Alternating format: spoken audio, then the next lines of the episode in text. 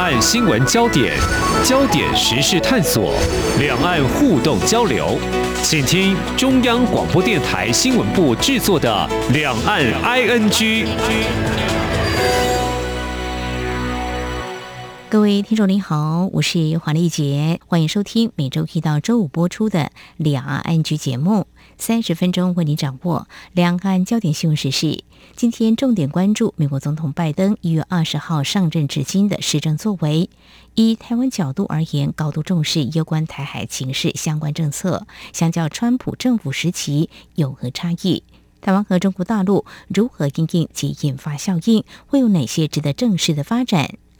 中央广播电台四月二十九号和陈文成博士纪念基金会共同举办了一场座谈会，邀请三位学者专家从国际政治、军事战略及经贸面向观察探讨，包括台湾智库咨询委员赖宜中、国防安全研究院国防资源与产业研究所所长苏子云及中央大学经济学系教授邱俊荣。接下来节录整理他们所提出的观点解析。一般认为，川普总统任内通过不少挺台法案，对台友好。而赖宜中盘点，拜登上任之后，友台作为不少，不但开辟台美互动新模式，双方关系并未倒退，且还有进展。那实际上，如果说我们看到从拜登上任，然后到现在的一些呃陆陆续续的一些作为，那可以发现，就是说，呃，其实美台关系它呃不仅没有倒退。在有些地方还有相当不错的进展哈。那我现在先讲几个例证哈。第一个，当然我想大家也都知道，在这个呃拜登他就任的那一天，那个我们的呃驻美的大使萧美琴大使，他受邀就是成为啊这个使节团议员哈，直接进到里面去观礼。那这也是呃在台湾和美国没有正式邦交以来算是第一次哈的一个状况。然后接着嘞，就是呃，有关于这个呃，美国和台湾之间，先是官员交往上面哈，我们可以看到，其实，在拜登时代的时候，我们的那个呃驻外大使和美国驻外大使之间的交流，现在变得频繁，而且变得很公开，哦，包括说驻日本的谢长廷大使和，当然美国现在没有驻日大使，他所以说由由公使来代替大使。和公使之间公开的会面，然后在 WTO 的那个代表也和那美国驻 WTO 大使，那以及在其他地方都有类似这样的一个状况。那同时，在拜登政府呃上任的时候，有关于美国对台湾外交哈邦交国或者其他的在国际组织上面支持和参与的那个立场也没有任何改变。好，我们要知道，就是在那个奥巴马时代，实际上美国对于台湾在外交上面面临的封锁以及中国他拿掉台湾邦交国，奥巴马政府基本上是呃不予理会的，因为他认为这是双边关系，这是你和中国那边要去处理的问题。好，那当然那个有人会讲到说，哎，对，那个在马英九时代的时候，就是刚好奥巴马他在任的时候哈，哎，这个两岸之间呢，那个没有所谓邦交国掉落的问题，但是实际上国际组织在参与还是有非常大的问题。但是这奥巴马政府基本上是把它视为这是两岸之间自己可以去处理，好，而马政府实际上当时也可能是对外面是宣示出这是两岸之间可以去解决的问题，哈，有这样的一个态度。那再来就是说啊，我们可以再继续盘点哈，包括说这个呃军售哈，这个嗯，它也没有因为这个。呃，上台之后，然后有任何减缩，而且更重要一点就是说，在拜登政府上来之后，他所宣布军售时间，比这川普政府上来之后宣布第一个军售时间要快上非常的多。好，所以这个东西也表示说，呃，他在这个呃军售政策上面的持续，同时还可能还在加码哈。针对美中台三方关系是否等距发展，赖中认为，美台之间不受美中关系影响，呈现美台和美中关系平行化。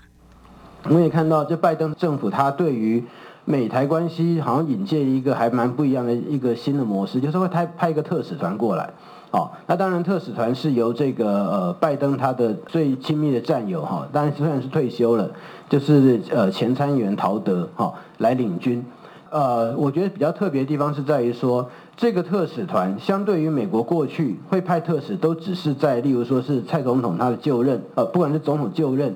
或者是非常非常重要的这个呃时间哈，但是在这个时候，台湾关系法四十二周年哈，我觉得有点像是说他用这个理由要把特使团派来，不是说是因为这样的一个时间点，所以说需要派特使团。所以有点像是说哈，他就是要派个特使团来，但他找一个时间，然后用台湾关系法四十二周年这样把他派过来。那同时，它比较特别，另外一点是在于说，这个特使团是有白宫的官员直接对记者去讲到这个特使团代表的层级以及他所代表的意向。那这是过去啊，我们在看到其他特使团完全没有出现过的情形。那当然，在这个呃过程里面，实际上。这个白宫官员还特别提到，那我觉得这是在某个程度还蛮重要的一个美国对台的这个政策经营的那个哲学的那个思考哈，就是说说他有提到美中和美台的关系，他说美台关系不会受到美中关系的影响，因为当有人在问到说这个特使团是不是跟那个凯瑞他去中国的这个气候变迁的这个会议，呃，有他一个关系，是想要做个平衡的手法，那就有那官员就言辞给予否认，他说不是这个样子，好，他说那个 U.S.-Taiwan relations stand on its own。哦，就是美台关系有它自己的逻辑，所以这实际上它是在呃再度那个强化，就是在川普政府的后期啊，已经很公开的直接讲到美中美台关系开始要走向平行化。因为如果说你有记得在两千零十九年八月三十一号那个时候，美国的亚太助理国务卿 David Stilwell 他在传统基金会演讲就有提到这一点。那实际上这个哲学呢，现在是在那个拜登政府上来的时候又再度被强化。好，那所以说这一点其实我是觉得很重要，就是说未来我们在看到美中美台关系的时候，很有可能美国它在对中对台，它会呃在这个不管是川普或者是拜登共和党或民主党政府的状况之下，会把这个美中美台关系平行化的这样的一个路线呢、啊，会持续下去。那这是可以去得到预期。那实际上这对我们在那思考，就是说对美关系的时候，这实际上是是比较长远而且比较健康的发展。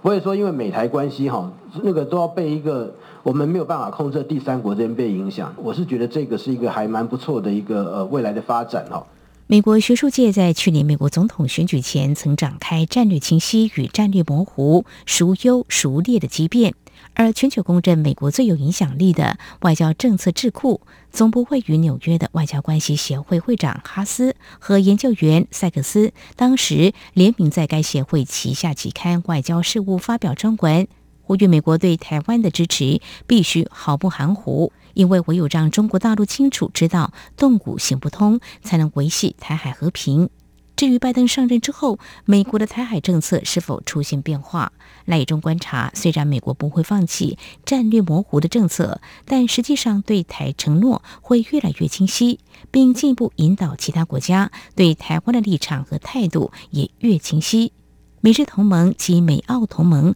便是美国同盟动员两大实力。其实我是觉得现在最关键的一点就是说，美国它在台海的这个政策的经营里面啊，虽然说它不会放弃所谓的战略模糊的这个政策，但是它的整个实际作为里面，它却是在对台的承诺变得越来越清晰。那越来越清晰的状况之下，也让那美国的其他同盟的国家，他对于台湾的这个作为和他他采取的态度，也让他们好或者引导他们越来越清晰。所以说我们现在所讲的哈，那个从台海从原来战略模糊迈向战略清晰，它后面的那滚雪球效应是接连带来出其他国家对台湾的态度和立场上面的清晰。那我们第一个可以看到就是美日同盟，好。那当然，那个呃，日本虽然说他有讲到说是 Kirk Campbell 跑到日本去啊，希望说日本呃要有比较明确的这个立场，但实际上如果说从这个战略模糊到战略清晰，这中间的一个呃，我讲说一个比较呃细致的变化上面来看，就是美国对台湾现在的这个台海议题上面的安全的承诺变得越清晰的时候。实际上，他在同盟动员的时候，也让那个包括日本在内，第一个哈，日本他就觉得说，他也可能在那个对于美国同盟资源上面，他要采取更清晰的态度。那这也会使得他在对台湾的这个议题上面，开始要比较公开的来讨论。所以这也是我们看到有关于日本的内阁府里面会针对台海的这个事态，好，会有一些讨论。过去是很少有看到这样的一个情形。那不仅是这样，包括说美澳同盟，连澳大利亚，那我们在上礼拜，有人可能觉得莫名其妙，诶，怎么澳大利亚从这个前国防部长到国防部长，然后甚至连那个内政部的这个政务次长，哈，Parliamentary Secretary，那这个人很有可能会变成下任的到澳大利亚国防部长，哈，那他在对台湾的这个议题上，不仅讲澳洲已经变得越来越清楚了，甚至到后来加码变成说什么要派战士 为自由而战，哈。哦，那个感觉说到这样的一个程度，但实际上就是说，呃，这个发展，我现在不要讲说是美澳同盟或澳大利亚自己本身，而是说这个发展它代表的是，因为美国对台湾这个议题上面它的安全承诺现在变得越来越清楚，那开始寻求同盟内部进行同盟动员的时候，也让这些其他的盟国，它对于台湾这个议题上面的安全，它是采取的态度要变得越加越清楚。好，那当然它的清楚的方式，那个澳大利亚因为过去它跟美国其实是无意不语。哦，比英国那个和美国之间的同盟的那个铁血关系还要更铁血，所以说澳大利亚他会很自然而然想到说，美国要打仗的话，我一定要跟他那个并肩作战，也因此我肯定要进行我的军事动员。那日本的话，对日本来讲，美国是美日同盟，美日同盟是日本它最重要外交和安全政策的一个基础。美国它可能会介入什么样的事情，我日本在这边我也必须要去有些处理。好，虽然说日本有我自己的和平宪法的限制。但是我必须要想尽办法，在同盟的这个指针安排以及日本国内的法律所许可的范围之内，进行扩大弹性的处理，所以使得日本有办法成为美日同盟很重要的一个支援者。好，在这个地方，在台海事态上面也能够被更那个积极及灵活的回应。好，这所以说这也是迫使日本会做这样的事情。那我在预期这个美国同盟动员，现在是日本，包括澳大利亚，可能以后还会包括到其他的国家。美国同盟动员效应显现，日本首相菅义伟四月中旬访问美国，在时隔约半个世纪写入台湾的美日联合声明，表明决心加强日本的防卫力。另一方面，由于中国军机频频扰台，澳洲也高度关注。国防部长杜登四月二十五号呼吁重视台海情势，并且要将澳洲军事重心转向防范中国军事威胁。而在同一天，澳洲内政部秘书长裴佐洛宣布战鼓响起。四月二十八号，澳洲总理莫里森宣布斥资澳币七亿四千万美元，折合台币大约一百六十五亿，翻修四座北领地的军事训练基地。赖中认为，美国基于台海安全是印太战略能否成功的关键，因此重视台海紧张情势，以等同对于南海。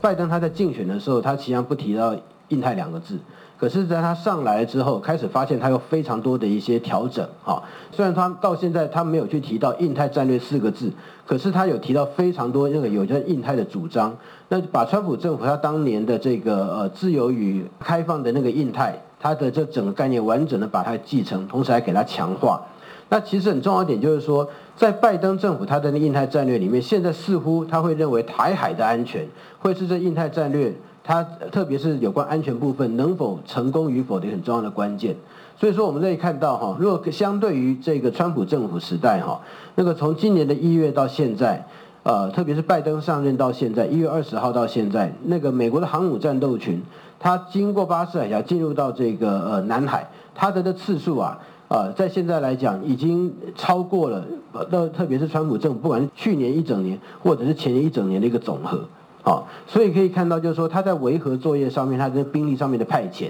以及他在资源上面的处理，实际上他投入的这个时间以及他能量是比过去更多，而且这个时间和能量有相当大的成分，并不完全只是为南海，而且很大成分是跟台海有关。因为现在南海的紧张和台海的紧张，现在两个是完全是联系在一起的。不过赖以中说，美国不会改变一个中国政策，但强调未来五到七年台海的现实威胁已经使得美方日益重视台湾在地缘、经济、科技、人权及民主等价值。呃，他和川普政府有另外一个也是差不多的地方是，他们都不会在名义上面取消掉所谓的一中政策。可是他在实质上面，就是把台美之间实质的关系和合作一直在给它扩大化，好，所以说就是用一中政策当成一个放在外面的东西哈。可是呃，只要我不把它说破，我在里面我要怎么做就怎么做，因为这个是美国自己定义的一中政策嘛，不是中国定义的一中原则嘛。然后再就是这个呃，对台海情势上面高度的关注，以及进行同盟动员，呃，让同盟他的那个态度变得更越来越清晰。那当然，这一方面是跟这个呃美国印太战略里面现在认为中国它的这个威胁啊，可能那个台海这边是个非常直接，而且是呃可以看得到啊，同时在未来可能五到七年之内，有可能会变得更为严重的一个现实威胁。但另外一方面，美国他在这边的同盟动员，也是让台湾台海好在这个地方成为这印太这里面非常重要的一个核心的关注的区域。而且也因为这个样子，让台湾重要性不仅是地缘，还包括经济、科技等等其他，还包括人权和这个民主价值上重要性变得越来越高。好，那这也是过去很少看到的东西。那当然，呃，目前这个对中政策对台的支持的强化的这个部分呢、呃，其实有一个很重要的一点就是三一八了。哦，我们知道在两千零十四年三一八太阳花的学运，对不对？好，然后呃，那个把当时的整个那个台湾呃马政府向中国一面倒倾斜的这这个趋势把它逆转，好，或起码阻止了这样一个向中倾斜趋势的那个动能。那二零二一年的三一八安克拉治的那个会议，实际上让美国呃开始认为中国它现在的改变现状的那个作为啊，已经不是未来式，而是现在式，而且它很有可能会做某些事情，因此美国必须要有所的回应。也因此，在这之后的话，我们可以看到，美国不管是特别是官方的发言、军方的发言以及等等，它的军方的动员，都是直接的在去回应。呃，这个所谓的后三一八哈，当时中美大吵一架之后的一个状况。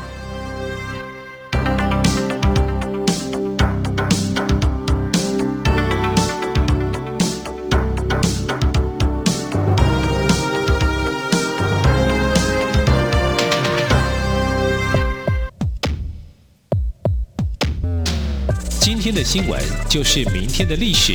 探索两岸间的焦点时事，尽在《两岸 ING》节目。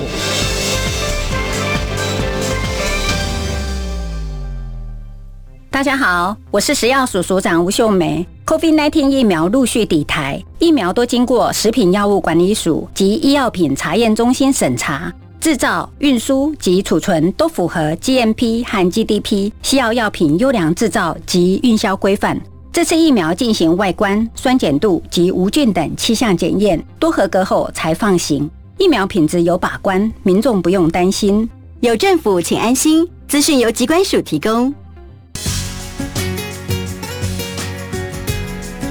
这里是中央广播电台台湾之音。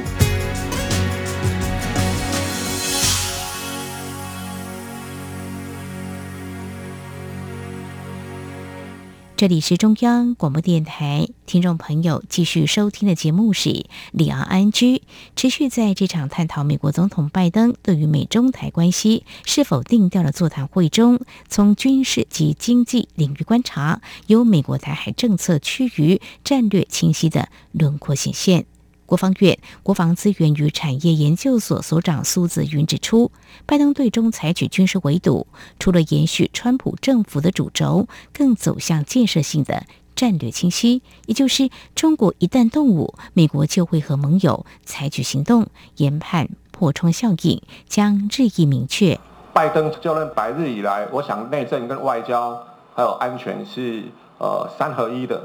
那外交上面是团结盟友。战略上就是军事上面很清楚的是，呃，围堵中国的呃这种军事的扩张非常非常的明显。它这种趋势，去年十一月六号的研讨会已经有初步的研判了，呃，大胆的评估说，川普的政策，拜登应该会持续这样的主轴，哦，只是战术上会有所不同。我们也许可以用比较呃，就是白话一点的形容。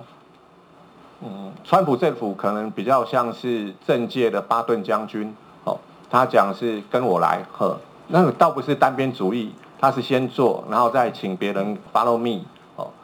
那呃，拜登政府比较像政界的艾森豪将军，哦，他是把难搞的盟友先都协调好，然后再一起往目标前进，所以他讲了比较像是联合作战，哦，这一块是很特别的。我的观察，拜登政府上任七十二小时，二十四号就派遣了航舰进入南海，应该就是他对于中共的这种军事的压制已经很清楚了。那接着在二月九号，双航舰就进入南海，包括尼米兹跟罗斯福号。那后续一路继续在那边有一些军事的对峙，所以整个来讲，我想，呃，拜登政府。他现在是走向一个建设性的战略清晰，也就是从以往的模糊，然后慢慢的变成一个比较有建设性的清晰的这个路线。为什么叫建设性清晰？也就是他用间接的方法传递给北京，就是一旦动武，美方跟其他的盟国会采取的行动。那第二个就是他的这种团结盟邦的方法很清楚的，也因为这种建设性的清晰，产生了一个破窗效应，包括美日还有澳洲哦，是最清楚的两个案例。那未来可能会更加明确化。第三个就是同样，美国国会两党对台湾的支持哦，包括哦台湾保证法，还有美国的战略竞争法，也都是指向第一个，就是说支持台湾，不管是硬体的军售或者是软体的那个军事改革等等的，还有战略竞争法，就是把中共界定为呃比较明确的威胁对象，很清楚了。这个分为，我个人的。呃，观察是这样子，基本上是反共不反中，这一点要诚实的说，哦，就是把 CCP 标示为主要问题的来源，不管是对于人权的糟蹋，对于种族的灭绝，哦，对于区域安全的影响，哦，对于经济的掠夺性的呃发展，哦，对军事上扩张性的压力，哦，然后海警对于邻国的霸凌式的这种海上维权的主张。都是因为 CCP 的关联。美国围堵中国在经贸上也采取同样策略。由川普开打的美中贸易战，在去年一月双方签署第一阶段贸易协议后持续战火。美国至今仍对价值两千五百亿美元的多种中国产品与工业零组件课征关税，中国也仍对美国部分进口商品课税。而拜登任命的美国贸易代表戴奇四月二十八号表示，目前正密切审视中国是否履行在二零二零年到二零二一年间加码购买两千亿美元的美国产品与服务。邱俊荣教授指出，拜登政府非由市场主导的思维，已拉起盟友的手，组供应链抗中。我不是说川普对台湾不好哈，但是在实际上的作为，拜登可能不会来的更少啊。呃，美国的贸易代表戴奇一上台，包含他的商务部长也一样哈，对中国之前所加的任何的限制，然后在贸易上加关税这些东西，它都没有太大的改变，基本上是维持的。好，好，那这个是一开始的观察。好，那这个整个迹象呢就越来越明显。我们过去啊，我们可以这样讲哈，呃，在一九年那个贸易战的时候啊，大家模模糊糊、隐隐约约觉得说，哎，现在美国要打这个中国的供应链了，会不会在市场上形成一个呃？有别于中国的供应链，叫什么供应链？大家不知道怎么样形成，大家不知道市场会怎么样走，不知道隐隐约约可能会有一个有别于中国供应链会产生。好，那大家的最多的期待就是这样，可能日本主导了一个亚洲新供应链或者是什么。好，但是大家也看到很短的时间呢，这件事情不是市场来做，这件事情居然演变到几个国家以美国带头，这日本、澳洲、印度，大家就像这样子挂个牌子，哈，新供应链坐在桌子前面谈啊。政治来主导了，嗯，啊，这个在前年还很难想象。我们以为市场会解决这个问题，我们不敢奢望政治会主导这个事情。但是美国跳出来主导了。那除了这个以外，拜登组抗中联盟，他就叫抗中，然后很明显就叫抗中联盟，他就叫美国队长，他就叫就形成这个对中国的包围。那这个态势啊，过去我们看到，呃，本来比较担心欧洲，好对呃中国看起来相对比较友好，但是现在除了呃，即使是这个通过的欧中投资协定啊，大家其实也很担心。那最近的趋势，包含意大利也好，包含英国也好，你看英国最近它要取消对中国的工业补贴，好，意大利要严格去这个审这个中国的这个并购政策等等。所以现在看起来，美国的这个呃连结盟友的这个在经济上的这做法，某种程度是呃我们还不能讲成功哈，但是有作用的哈，开始在呃往前走了。拜登上任后，因应 COVID-19 疫情对经济冲击，以一点九兆美元投入基础建设后，四月二十八号再揭示一项一点八兆美元的家庭与教育全面计划。邱俊荣观察，美国着重美国制造、中小企业发展，重视的是人才战争。而蔡英文总统去年八月宣布松绑美国牛肉与猪肉进口限制后，外界关注能否重启台美双边贸易协定 BTA 谈判及一九九四年签署贸易及投资架构协定 t 法。邱俊荣认为，拜登着重内政，短期内不会和台湾复谈。呃，对拜登这个政权来讲，哈，他跟川普还有一个非常不一样的地方，就是他非常注重呃内政，所以他在这个对中国的围堵上面，其实我们到现在为止还在某种程度观察，哈，他在科技方面也好，在关税各方面，哈，那组了抗中联盟在做这些事情，但是他到底真正想要达成什么目标，哈，这我们还在观察，但是至少从目前的角度来看呢。呃，拜登在从这个竞选开始强调的某种程度的注重这个呃内政或者是内部局势、内部经济的发展，其实是呃到目前为止一以贯之的啊。所以你看到他这这个一开始呃无论怎么样，一定要协调通过一点九兆元的纾困，好，那呃强调这个基础建设，到最近你看这两天的新闻开始，另外还要再花一点八兆美元去投资呃家庭跟教育。好，所以就是说，拜登现在的这个做法，相对于川普来讲啊，更重视美国经济基础的建构。这个经济基础包含这个硬体的跟软体的。那硬体的哈，当然就包含了我们呃谈多的，包含产业，包含一个基础建设，各式各样的东西，这个大家都比较了解。那软体的呢，就包含了人才的培育啊，这个对美国来讲啊，将来人才的战争可能是最重要的。啊，我们看到人才的这个呃被挖角的情况非常多，或者是过去在这个呃过程里面，美国好像没有占很大的优势，所以美国将来在经济上的这个呃政策啊，呃我们会看到呃内需这个部分，好，呃将来会比对外在占更大的比例。好，所以你看这个基础建设带动了投资、投资教育、投资家庭带动了内需。好，所以将来整个美国大概在这个方面哈，就会变得比较 solid 哈，在经济成长的过程里面，它占的这个比重就会变得更大。那这个东西其实不只是经济成长的这个数字上的问题，就是他看到结构性的问题。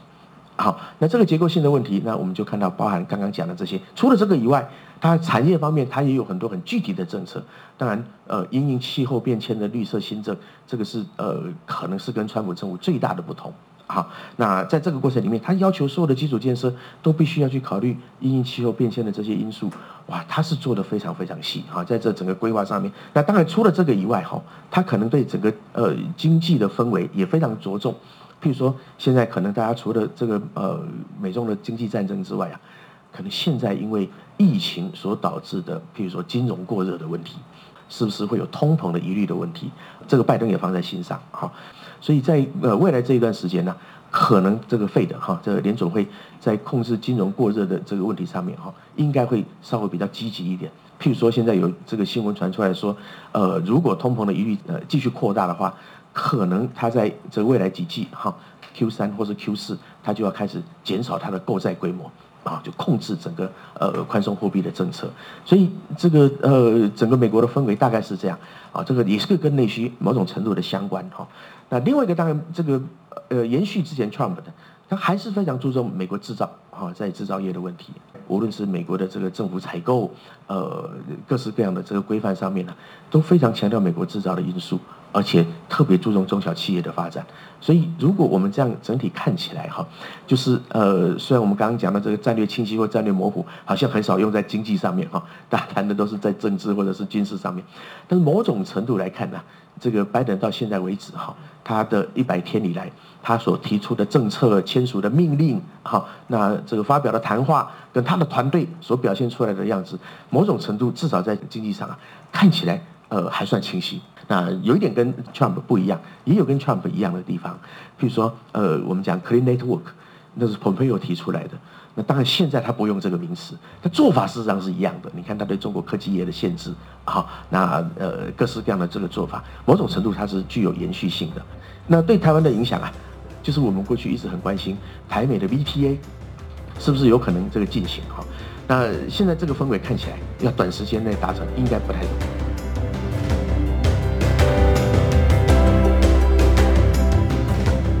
美国拜登政府拉开动员盟友对中格局，势必牵动两岸关系。中国对台军事威胁是否加剧？台湾该如何应应？明天节目持续就日前这场由央广和陈文成基金会合办的论坛焦点揭露解析。感谢听众朋友您的收听。如果听众朋友对节目有任何宝贵意见，您可以透过 email 来告诉我们。写到 i n g at r t i 点 o r g 点 t w，或者是加入两岸 ING 的脸书。你在脸书的搜寻栏位打上两岸 ING 来搜寻就可以了。以上就是今天的两岸 ING 节目，黄丽姐祝福您，我们下次同一时间空中再会。